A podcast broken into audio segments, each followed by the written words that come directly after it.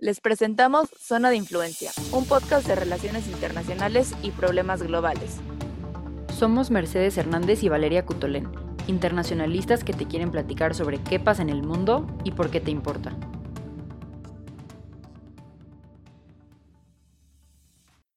Bienvenidas y bienvenidos al quinto episodio de la segunda temporada de Zona de Influencia. Hoy tocamos un tema actual y crucial, las elecciones de Estados Unidos, otra vez.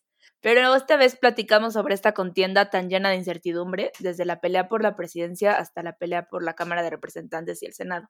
Te contamos un poco sobre los famosos swing states o estados bisagra y quién los podría ganar, las políticas relevantes de ambos candidatos que los podrían llevar al triunfo y los impactos tanto en Estados Unidos, México y en el resto del mundo de esta elección. Nuestro invitado de hoy es Samuel Morales Lavín, internacionalista por la UNAM y economista por el ITAM. Es especialista en política y gobierno de los Estados Unidos y cuenta con tres años de experiencia como consultor de políticas públicas y negocios. Actualmente se desempeña en el área de vinculación institucional de la Agencia de Energía del Estado de Puebla. Aquí está nuestra conversación sobre la contienda electoral Biden versus Trump. Samuel, un gusto tenerte en zona de influencia para platicar sobre este tema como tan actual y tan crucial como lo es el periodo de elecciones en Estados Unidos. Para empezar, queremos hablar sobre este tema que hemos escuchado que muchos expertos comparan estas elecciones justamente con las elecciones de 2016 que se llevaron a cabo entre Trump y Hillary Clinton, especialmente por este margen de ventaja que le lleva Hillary a Trump y que ahora parece ser el mismo margen que le lleva Biden a Trump. ¿Cómo compararías tú este ciclo electoral al de 2016 y qué similitudes encuentras y cuáles serían las mayores diferencias? Claro, se me hace una excelente pregunta, pero antes un poquito de contexto justo. En las elecciones del 2016, Clinton ganó el voto popular por un margen cercano al 2%. Por supuesto que bajo el sistema que rige en Estados Unidos, el colegio electoral, pues Clinton perdió frente a Trump, pues él obtuvo 306 de los 538 votos electorales. Hay que recordar que en ese sistema necesitamos 270, que es un número muy importante que vamos a estar escuchando en este podcast. 270 para ganar. Y hay que pensar en qué factores contribuyeron a la derrota de Clinton, porque cierto es que justo antes de las elecciones muchos decían, no, pero va a ganar, está siete puntos arriba, ya, es, es obvio que ya tenemos la primera presidenta de Estados Unidos en enero, listo, boom. Pero, por supuesto, sabemos que eso no fue lo que pasó, qué es lo que pasó, qué contribuyó para que Clinton perdiera, ¿no? Entonces, hay que recordar o factores que politólogos e internacionalistas después eh, descubrieron al hacer un recuento de la elección, es que ambos candidatos eran percibidos muy desfavorablemente por amplios sectores de la población. Y entre este sector importante, que no eran tres personas, o sea, era realmente como un 15-20% del electorado, Trump ganó por 20%, 20 puntos por encima de Clinton. Aparte, los candidatos de partidos pequeños como el Partido Verde y el Libertario lograron un alto porcentaje de votos que no se había visto desde hace 20 años, un 6% nacional. Aparte, votantes de izquierda progresista que preferían a Bernie Sanders, estos, pues que eran obviamente el electorado clave de Clinton, decidieron hacer votos de protesta, votaron por el Partido Verde o decidieron simplemente no votar. Además, y esto fue posible, dado que Clinton parecía tener la victoria asegurada, y esto deprime la participación de muchos sectores que sí la preferían a ella, pero pues no era de una manera muy entusiasta. Entonces, por todas estas razones, perdió. Es cierto que en muchas partes de la carrera Clinton alcanzó un margen de hasta 7 puntos sobre Trump, pero no fue una carrera como decirla steady, o sea, no se mantuvo a 7 puntos fijo, como sí lo veríamos hoy, por ejemplo, con Biden, que está a 7, 8 puntos, pero así ha estado desde abril.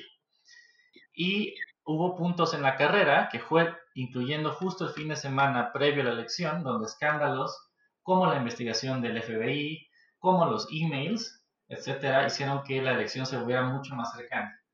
Insisto, sobre todo en este punto. ¿Y crees que el electorado vuelva a cometer ese mismo error de confiarse de que ya va a ganar un candidato? Justo no, justo esa no es una similitud con el 2016. Precisamente porque en el 2016 perdieron y fue una sorpresa enorme, eh, siento que los demócratas esta vez están muy despiertos. El partido también que se lo llevó dormido la vez pasada, esta vez está mucho más preparado. Y todas las personas que justamente no querían a Trump, activamente no querían a Trump, ahora sí están hasta desconfiados de las encuestas de siete puntos arriba, y van a ir a votar en, contra de él. Y van a votar por Biden, no van a estar perdiendo su voto con partidos más pequeños. Porque ¿qué similitudes ahora sí hay con el 2016?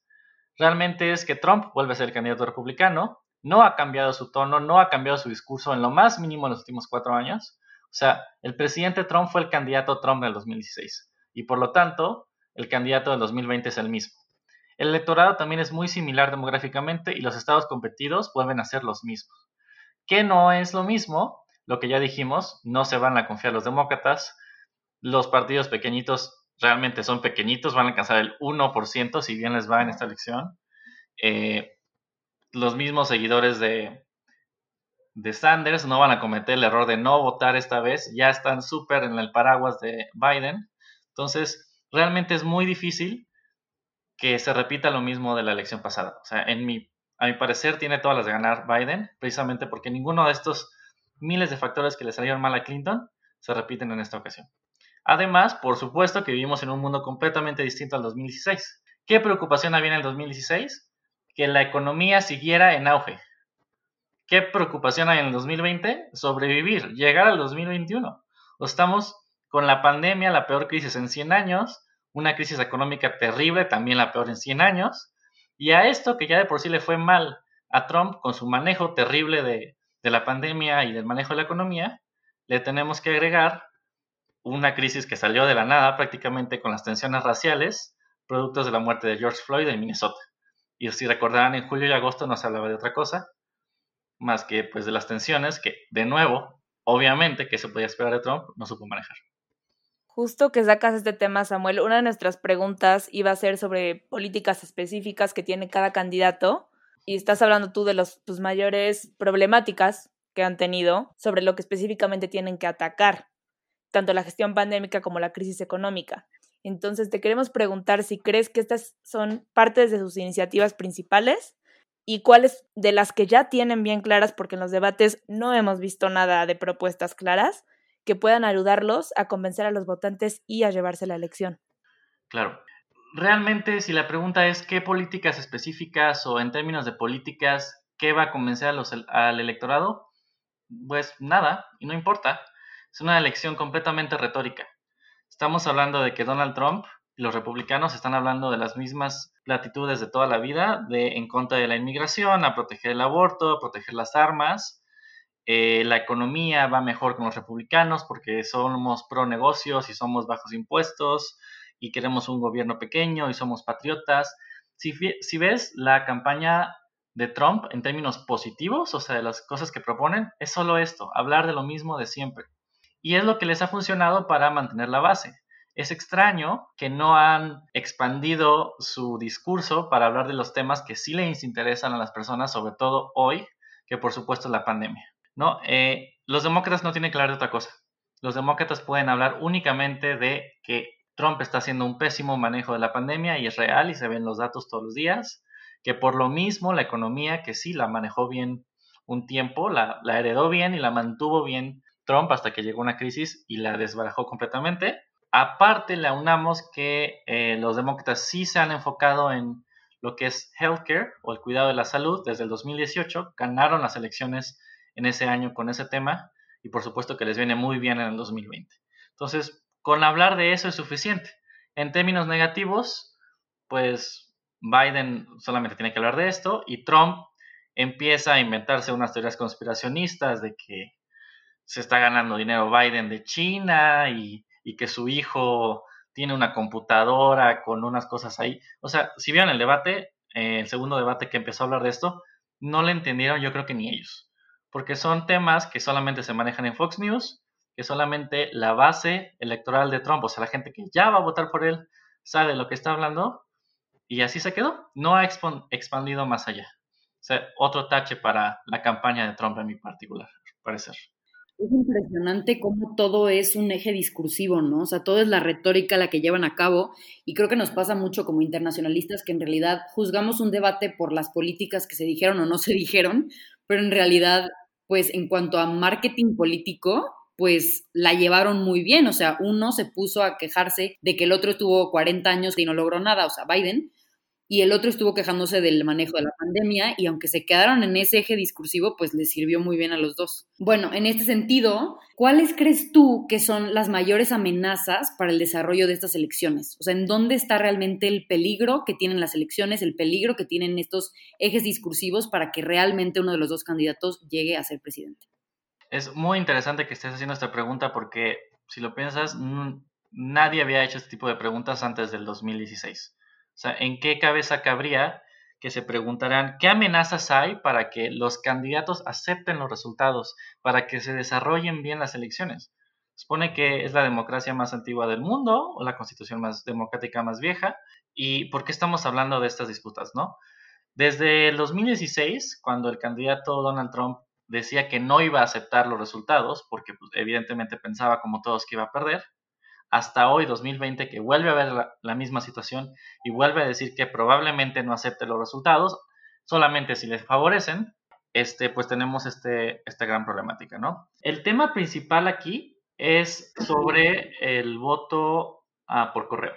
Sigue diciendo Trump mentiras completamente, pero pues le cree su misma base, que el voto por correo de cierta manera está amañado o está pensado para darle la ventaja a los demócratas cuando el voto por correo es una realidad en los Estados Unidos desde hace varias elecciones. Él mismo vota por correo.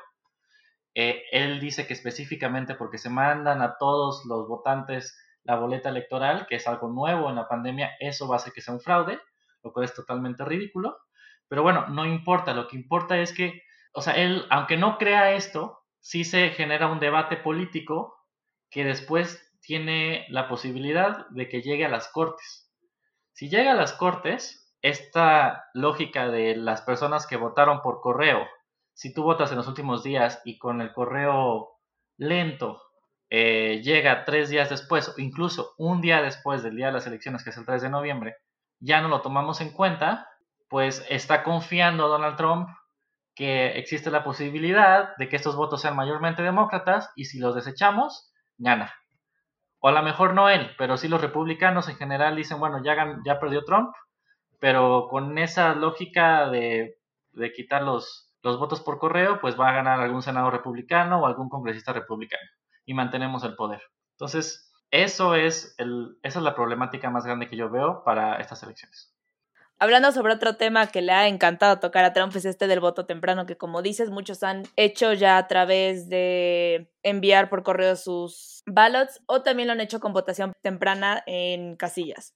Esto, pues, como decías tú, es un periodo en el que antes del día de, la elección la gente va votando. Hasta el día martes 27 de octubre se habían registrado aproximadamente entre 66 a 70 millones de votos, lo que estaba muy por encima del early voting de 2016 y es un número que representa más del 50% de la votación total de ese año. ¿Qué crees que puede explicar este incremento sustancial?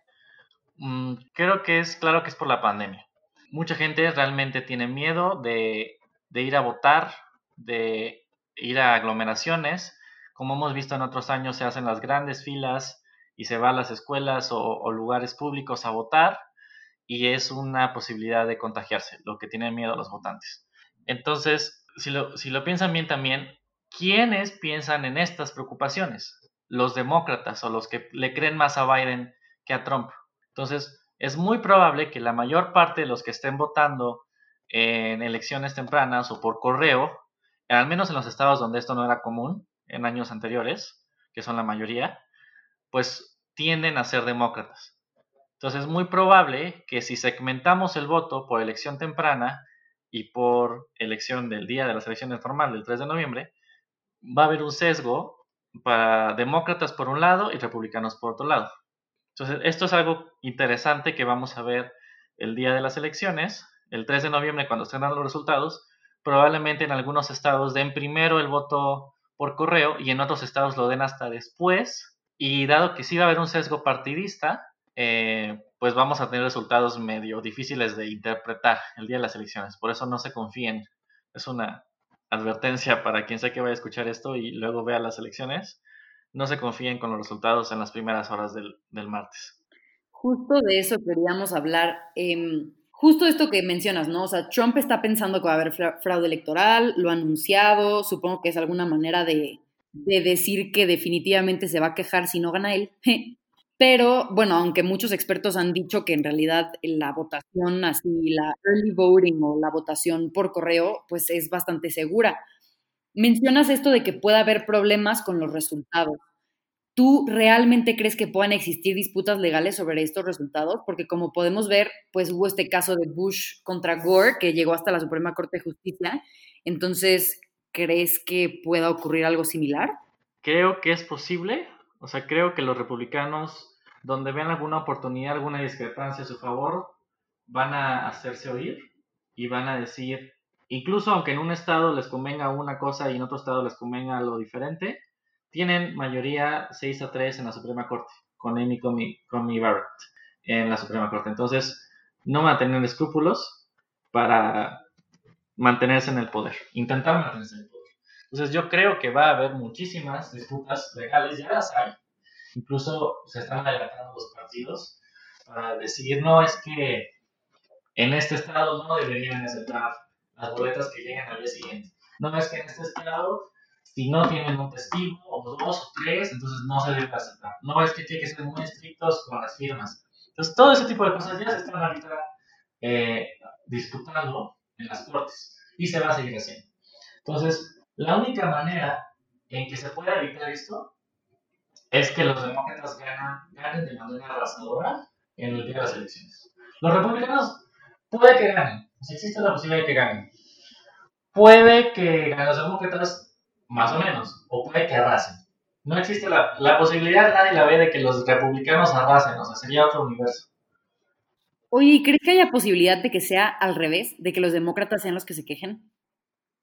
Claro, de la misma manera que los republicanos van a quejarse eh, donde les convenga, los demócratas tienen que pues también protegerse y van a hacer lo mismo. Van a quejarse donde, donde se pueda. Samuel, al principio cuando estábamos hablando sobre las elecciones de 2016, mencionaste los correos de Hillary Clinton y la investigación del FBI en la que fue conocida como alguna de las ya sorpresas de octubre. Estas son que salen noticias generalmente en octubre, el mes anterior a la elección, que cambian el panorama electoral. ¿Crees que ya haya ocurrido alguna noticia semejante en este tiempo o no? Creo que sí ha habido sorpresas de octubre. Y ha habido sorpresas de junio y de mayo y de marzo y todo el 2020 ha sido una sorpresa que por lo general ha perjudicado los prospectos electorales de Donald Trump, interesantemente. Todo lo contrario, insisto, que en el 2016, donde parece todo perjudicaba a Clinton. A menos el Access Hollywood Tapes, era lo único que me dio el efecto a Trump. Pero ahora, cada día hay una nota o algo que arrasan los titulares que hace que Trump se vea más mal y más mal y más mal. Para empezar, cualquier tema o cualquier noticia que ponga el enfoque sobre la pandemia va a recordarle el pésimo manejo que ha tenido la administración a los votantes. Entonces, el mayor ejemplo, cuando después del primer debate Trump se enfermó de COVID, esa fue la sorpresa. La sorpresa de octubre del 2020, creo que uh, el diagnóstico positivo de COVID de Trump. Y le hizo perder tres puntos se sumó con el debate terrible que hubo, que la mayor parte de los votantes le echaba culpa a Trump, pero sobre todo recordar otra vez que fuera la pandemia el focus de, de las noticias por un mes entero antes de las elecciones, le han afectado. Este, justo el día de hoy también hubo un desplome de la bolsa, a raíz, por supuesto, de la pandemia, y esto debilita eh, el discurso de Trump de que solamente él tiene un buen manejo de la economía.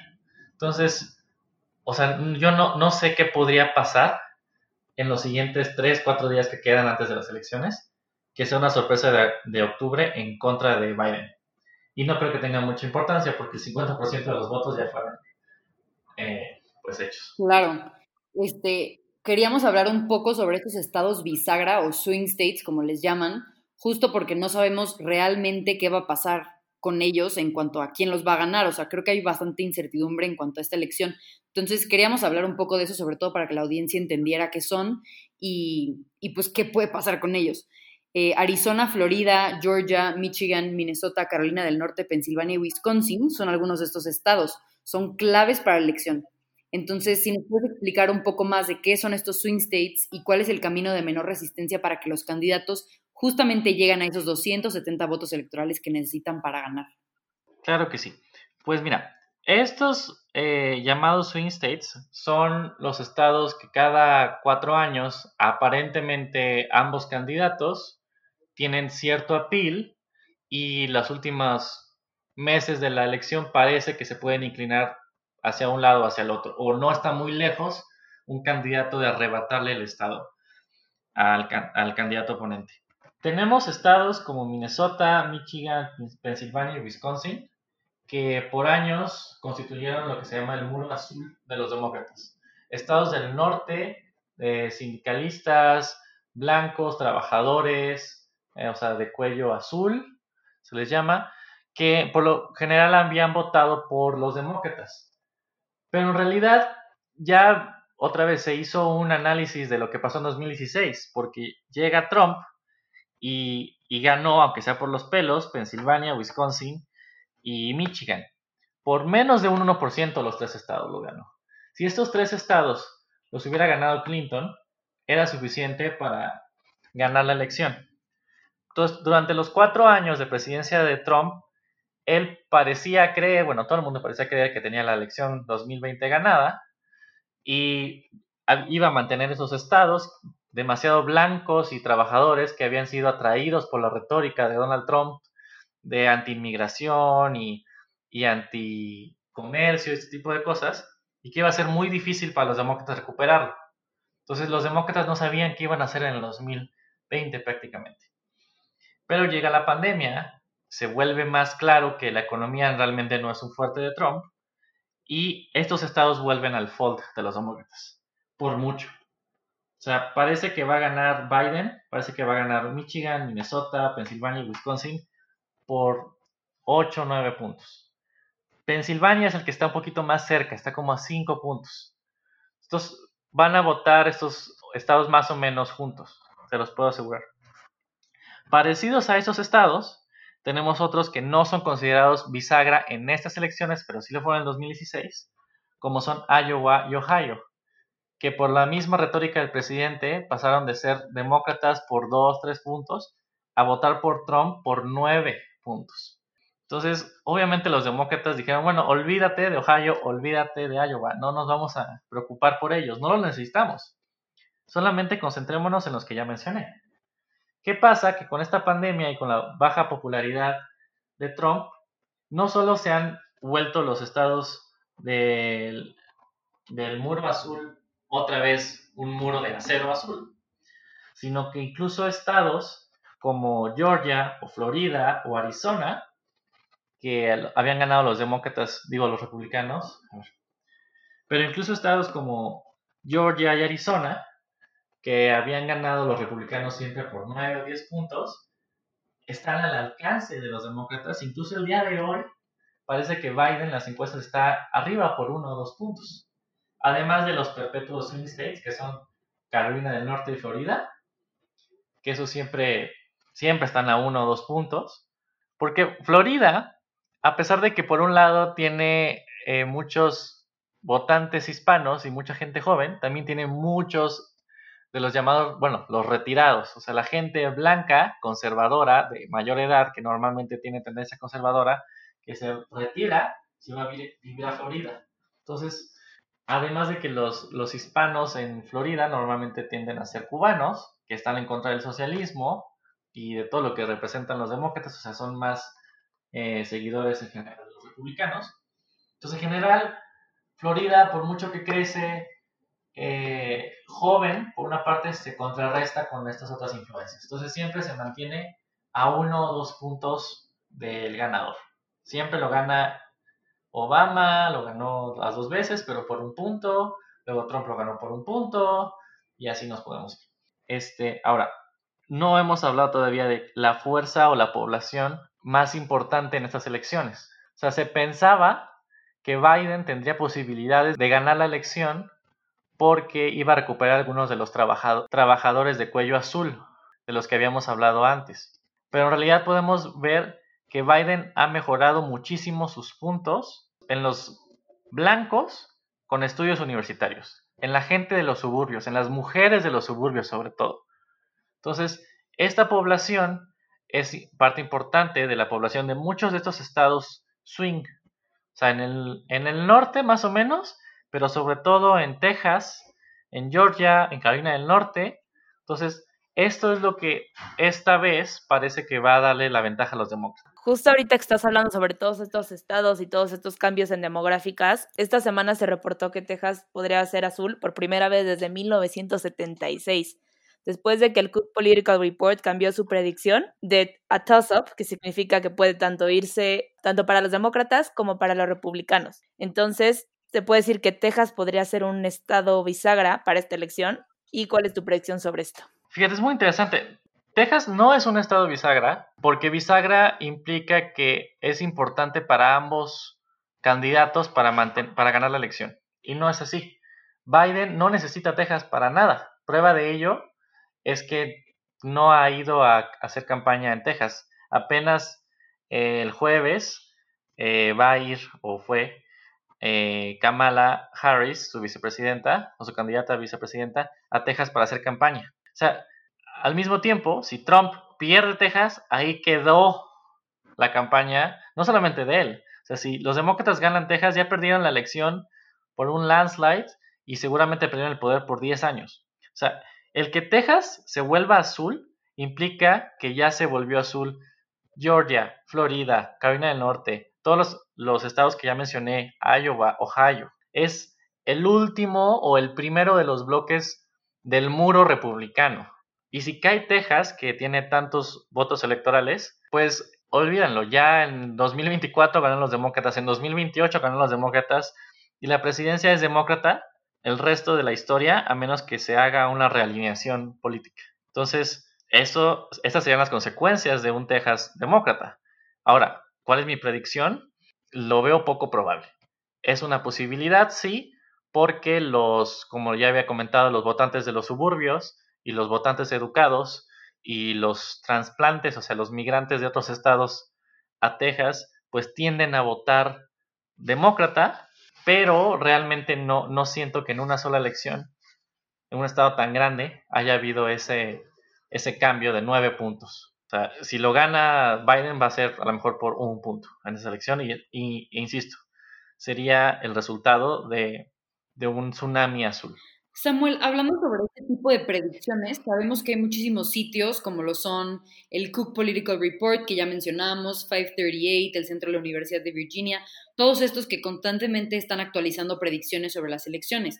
Ahora, tenemos la versión 2016, que obviamente tuvimos esta sorpresa de que ganó Trump y mucha gente ya no quiere confiar en este tipo de sitios que están haciendo este tipo de predicciones. Entonces, ¿Tú cuál nos dirías que es el sitio más confiable e imparcial para poder monitorear este tipo de cosas de aquí al próximo martes?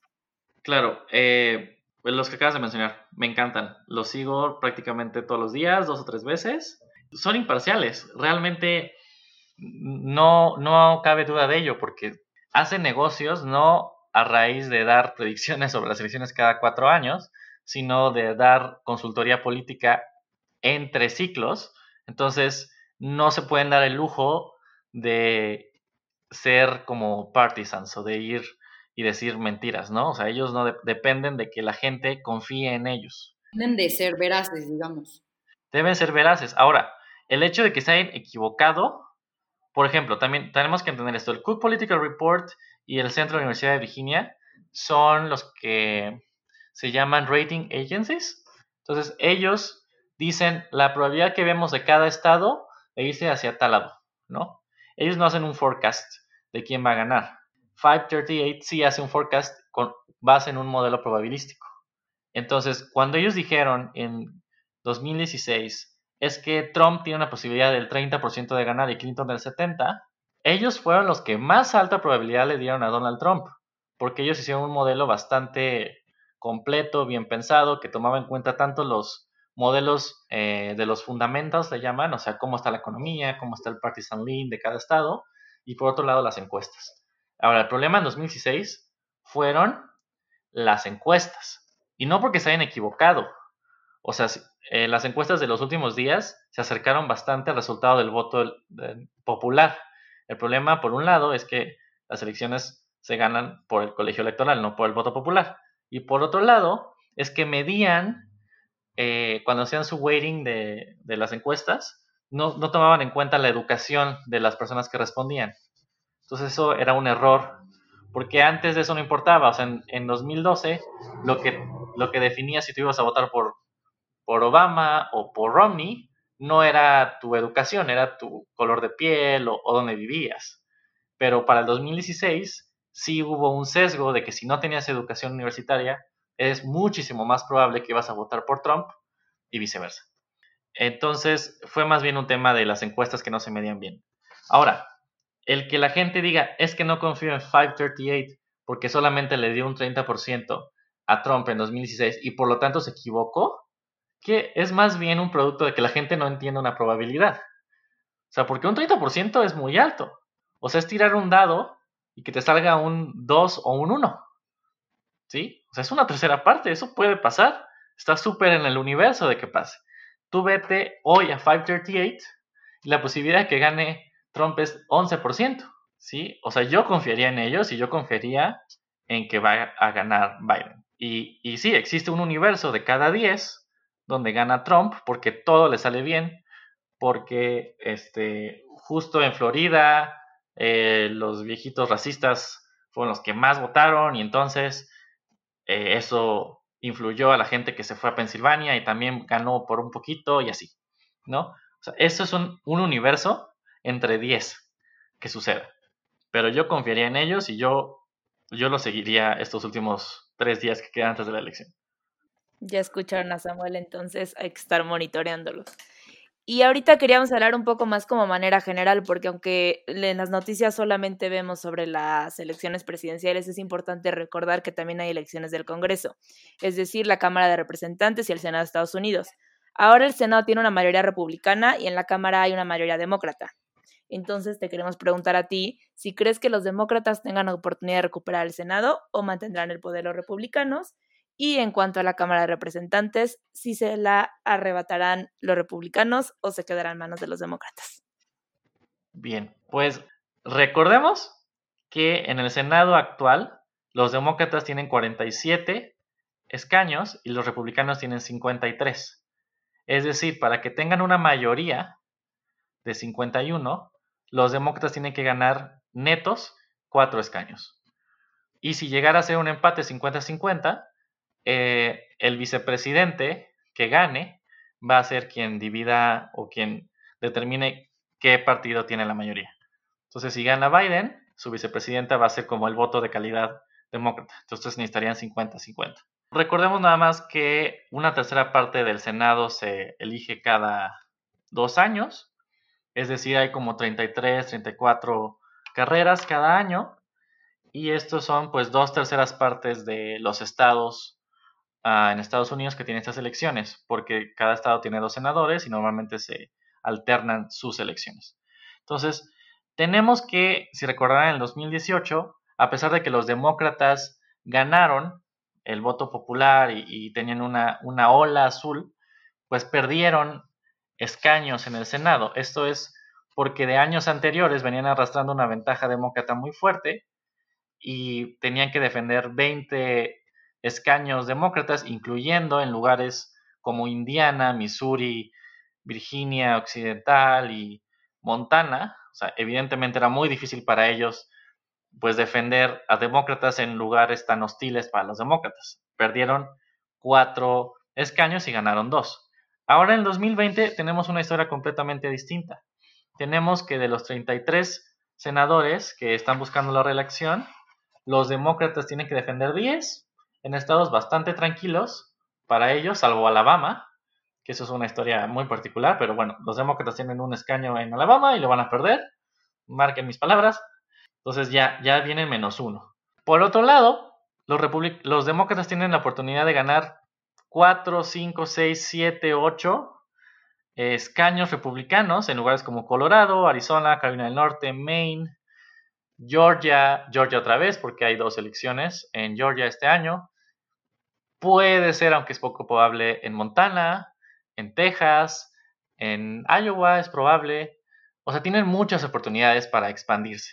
Entonces, otra vez, si nos vamos a modelos probabilísticos, hay un 75% de probabilidades de que los demócratas alcancen una mayoría suficiente en el Senado para el 2020. En el 2022, veamos si la van a mantener, porque ya es un mapa un poco más neutral, donde si gana Biden y hay un backlash contra los demócratas, pues igual y, votan por los republicanos y pierden el Senado otra vez. Entonces, esa es una posibilidad. Bueno, y en cuanto a la Cámara de Representantes, eh, normalmente en años presidenciales hay muy poco movimiento en, esos, en esas carreras porque la atención está en el Senado y en, y en la presidencia y hay una realineación. Entonces, sí, realmente hay muy poco cambio en la Cámara de Representantes. Entonces, viendo los modelos, viendo cómo están ahorita los candidatos y todo, los demócratas van a mantener definitivamente, o sea, definitivamente van a mantener eh, el control sobre la Cámara de Representantes e incluso lo más probable es que ganen incluso algunos escaños más. Entre 5 y 15 es lo que los modelos han pronosticado. Que, bueno, realmente no les impacta. O sea, el tener más 20 o más 35 escaños sobre la mayoría no tiene ningún impacto en, en las cosas que pueden votar. ¿No? O sea, para nada. Y en 2022, lo mismo. O sea, si hay un backlash contra Biden, se pueden perder 70, 80 escaños, como ya ha pasado. Entonces se puede revertir muy fácilmente la, el control de la Cámara, sin problemas. Entonces, eso es de, cuidado para 2022. Sí, si hubiera una mayoría demócrata en el Senado, ¿cómo afectaría esto tanto las políticas de Biden como las políticas que Trump ha propuesto en caso de ser reelecto? Bueno, este, justo si gana el Senado demócrata y gana Trump, lo cual es bastante poco probable, pues simplemente Trump ya no haría nada, ninguna legislación en los siguientes dos años al menos, que no sería muy diferente a lo que ha pasado en los últimos cuatro. Entonces, nada cambiaría realmente. Ahora, el escenario más probable de estas elecciones es que ganen los demócratas, el Congreso total, la presidencia, incluso algunas elecciones estatales, no, no gobernaturas, porque son muy pocas este año, pero sí de cámaras o legislaturas estatales. Lo cual en un año que termina en cero, como se hace justo después del censo, implica que se va a ver un, se va a hacer un redistritamiento y bueno, tiene muchas, muchas consecuencias electorales y de poder, de balanza de poder por, para toda la década. Como en el 2010 ganaron los republicanos y eso derivó en un control republicano por 10 años, o bueno, al menos hasta el 2018. Igual si ganan los demócratas ahora en 2020, va a tener un impacto por toda una década. Eso va a ser muy interesante de ver. Ahora, ¿qué van a hacer los demócratas con todo ese poder? Al menos lo, tienen, lo tendrían asegurado por dos años. Entonces, Biden es el candidato más liberal de los demócratas hasta ahora. Es mucho más liberal que Obama, por ejemplo. Entonces, tiene las posibilidades y seguramente hará muchos, muchas reformas en el sistema de justicia, en la economía, respecto al cambio climático, en su política comercial, en su política industrial, en su política de infraestructura. Si tienen el Congreso, todo esto está a su alcance. Por supuesto que la primera prioridad va a ser el control de la pandemia.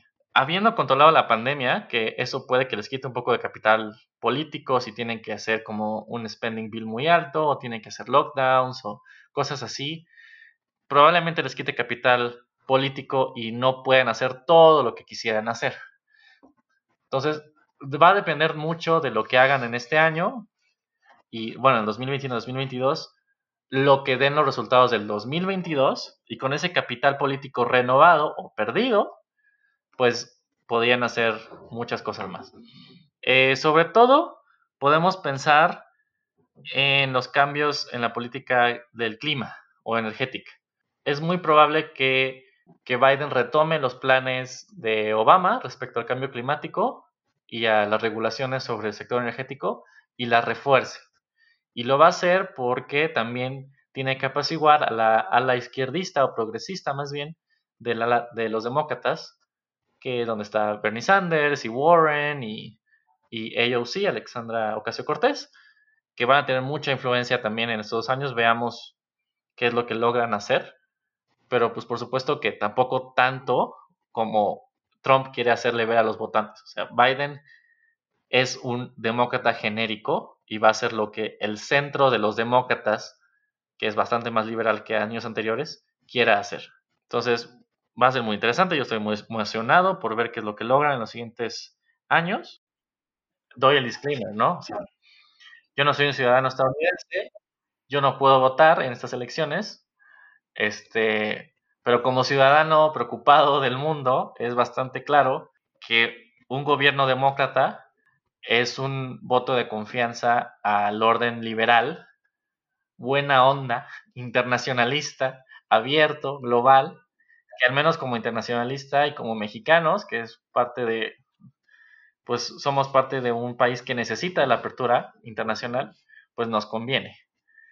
Y pues sí da, da mucha tristeza que un partido como es el Partido Republicano, que fue serio, centrado por mucho tiempo y tenía exponentes bastante interesantes y que sí tenían al menos el interés nacional de Estados Unidos como su prioridad, que eso es bastante loable y se entiende para cualquier político, pues se haya perdido desde el 2016, pues para servir al interés privado de una familia como es la familia Trump, o sea que en ningún momento ha demostrado ninguna pizca por el interés nacional y por el interés realmente del ciudadano. O sea, dice muchas cosas para convencer a cierto tipo de gente de que él piensa en ellos, pero la verdad es que pues, estoy seguro y ha habido grabaciones que demuestran cómo se burla de los americanos, de los que no votaron por él y de los que votaron por él. Entonces, yo no, no podría apoyar de ninguna manera a un partido personalista como es el republicano, al menos en 2020. Por eso creo que al menos hoy, sin ser yo una persona particularmente de izquierda, pues considero que los demócratas son la única opción en el 2020 ya que vimos todo el panorama interno de cómo van a afectar estas políticas y cómo está afectando esta elección al interior de Estados Unidos, también tenemos que hablar, pues como internacionalistas, de las relaciones internacionales. Entonces, según las políticas anunciadas de cada candidato, tú, Samuel, ¿cuál crees que sea la mejor opción para México y por qué? Bueno, muchas personas creen que como López Obrador ha tenido un acercamiento a Trump y hasta cierto punto fue a visitarlo eh, me parece que julio o agosto, para la firma del TEMEC. Eso implica que ahora ya nos conviene a nosotros que gane Trump porque ya quedamos mal con Biden y pues Justin Trudeau fue muy inteligente porque él no hizo lo mismo y entonces si gana Biden eh, México va a perder toda la influencia en Estados Unidos. Creo que eso es un análisis bastante sesgado, equivocado y limitado. Creo que eso es un análisis muy limitado. Biden estoy seguro, va a resetear las relaciones internacionales en cuanto llegue al poder. Les va a dar a todos los gobiernos del mundo la oportunidad de realinearse, porque eso es lo que históricamente han hecho todos los presidentes.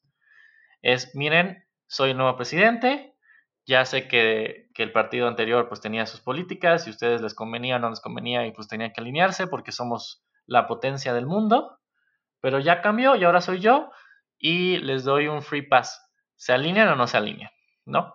Va a ser difícil para presidentes como Jair Bolsonaro en Brasil o Orbán en Hungría realinearse, pero realmente para México va a ser muy sencillo. O sea, solamente se trata de que, de que López Obrador mande un tweet y diga, estamos a la orden, ¿no? Y eso es lo que va a tener que hacer, porque pues somos México y ellos son Estados Unidos. Por eso no se preocupen, el reseteo es suficiente. Ahora, ¿por qué nos conviene? En cualquier tema el que me puedas preguntar, va a ser más fácil para nosotros hablar con un partido demócrata institucional, como lo son ellos, versus un partido republicano trompista, que no era el mismo partido republicano institucional que había con Bush y con el que queríamos que la enchilada completa y que vamos a ver si, si vamos a hacer una reforma migratoria y le vamos a ayudar. No, no, no, no. O sea, el partido republicano de Trump era otra cosa era personalista y trataba de hacer los designios particulares y personales de Trump. Y discutir con los demócratas, sobre todo cuando ellos tienen una política al menos anunciada migratoria mucho más tranquila y suave y con la que nosotros por supuesto que nos conviene eh, trabajar con ellos para que no nos regresen a todos los mexicanos que están viviendo allá y que están mandando remesas y que pues sí, los queremos mucho, dice López Obrador, pero la neta es que pues si están allá es porque no hay trabajo aquí y no hay nada que ofrecerles. Entonces nos conviene en todos los sentidos que estén allá y nos conviene que estén legales y nos conviene que no tengamos que estarnos preocupando por deportaciones, al menos tan seguido como lo estamos haciendo eh, ahora.